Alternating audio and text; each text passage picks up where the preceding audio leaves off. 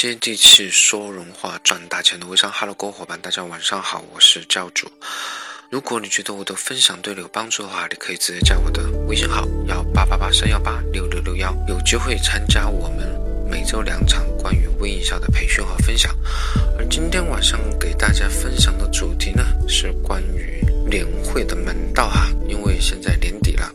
各类厂商的年会是争奇斗艳，好不热闹。而外行看热闹，内行看门道。今天晚上我们就来看看年会的门道哈。我相信很多小伙伴都会被邀请参加各类产品的微商产品的这个年会哈。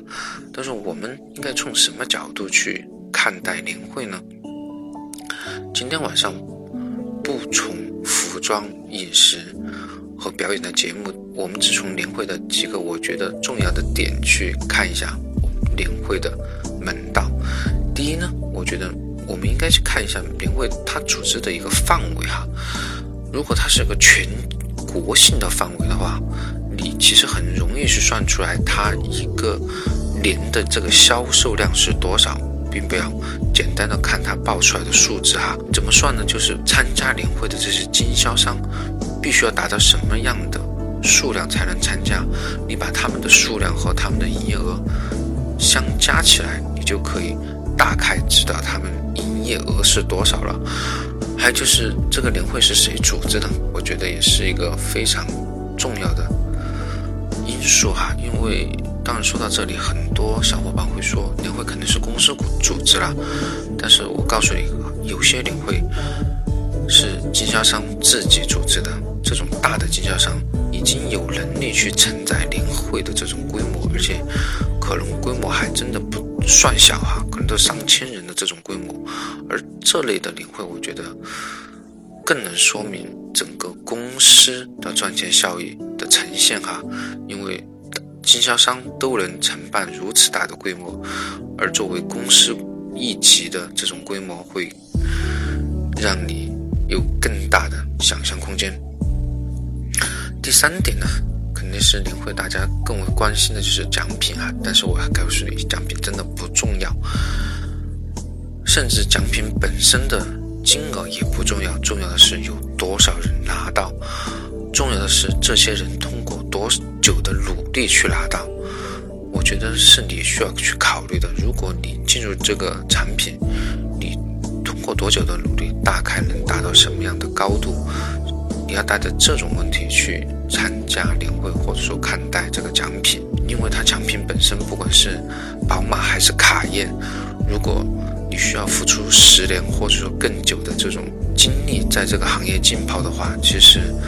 你问问自己，有这样的耐心和决心吗？如果他只是通过几个月就拿到这种豪车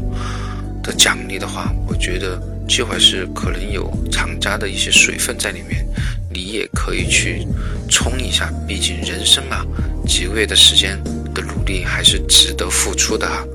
啊，第四点呢，我觉得在现场真的应该多去加人，而并非完全去听主办者的官方声音哈。因为你在现场可以加到不同级别、不同层次的这种经销商也好，或者说意向代理，或者说吃的顾客也好，我相信他们的。反馈呢是最真实的，只要你把他们只是当成朋友，去通过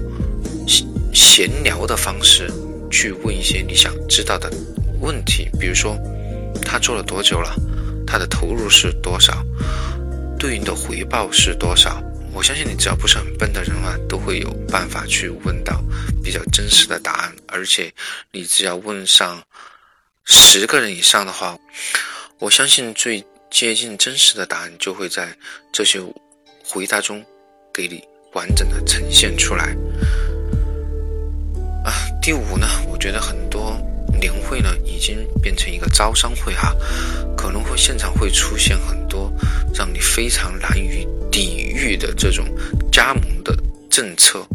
让你觉得如果不加盟的话，好像这趟年会都白来了。但是我告诉你。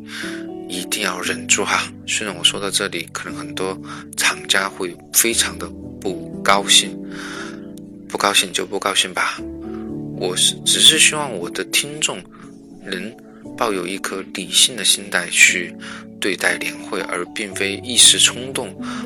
去加入一个自己可能真的不太熟悉的一个产品或者说行业哈。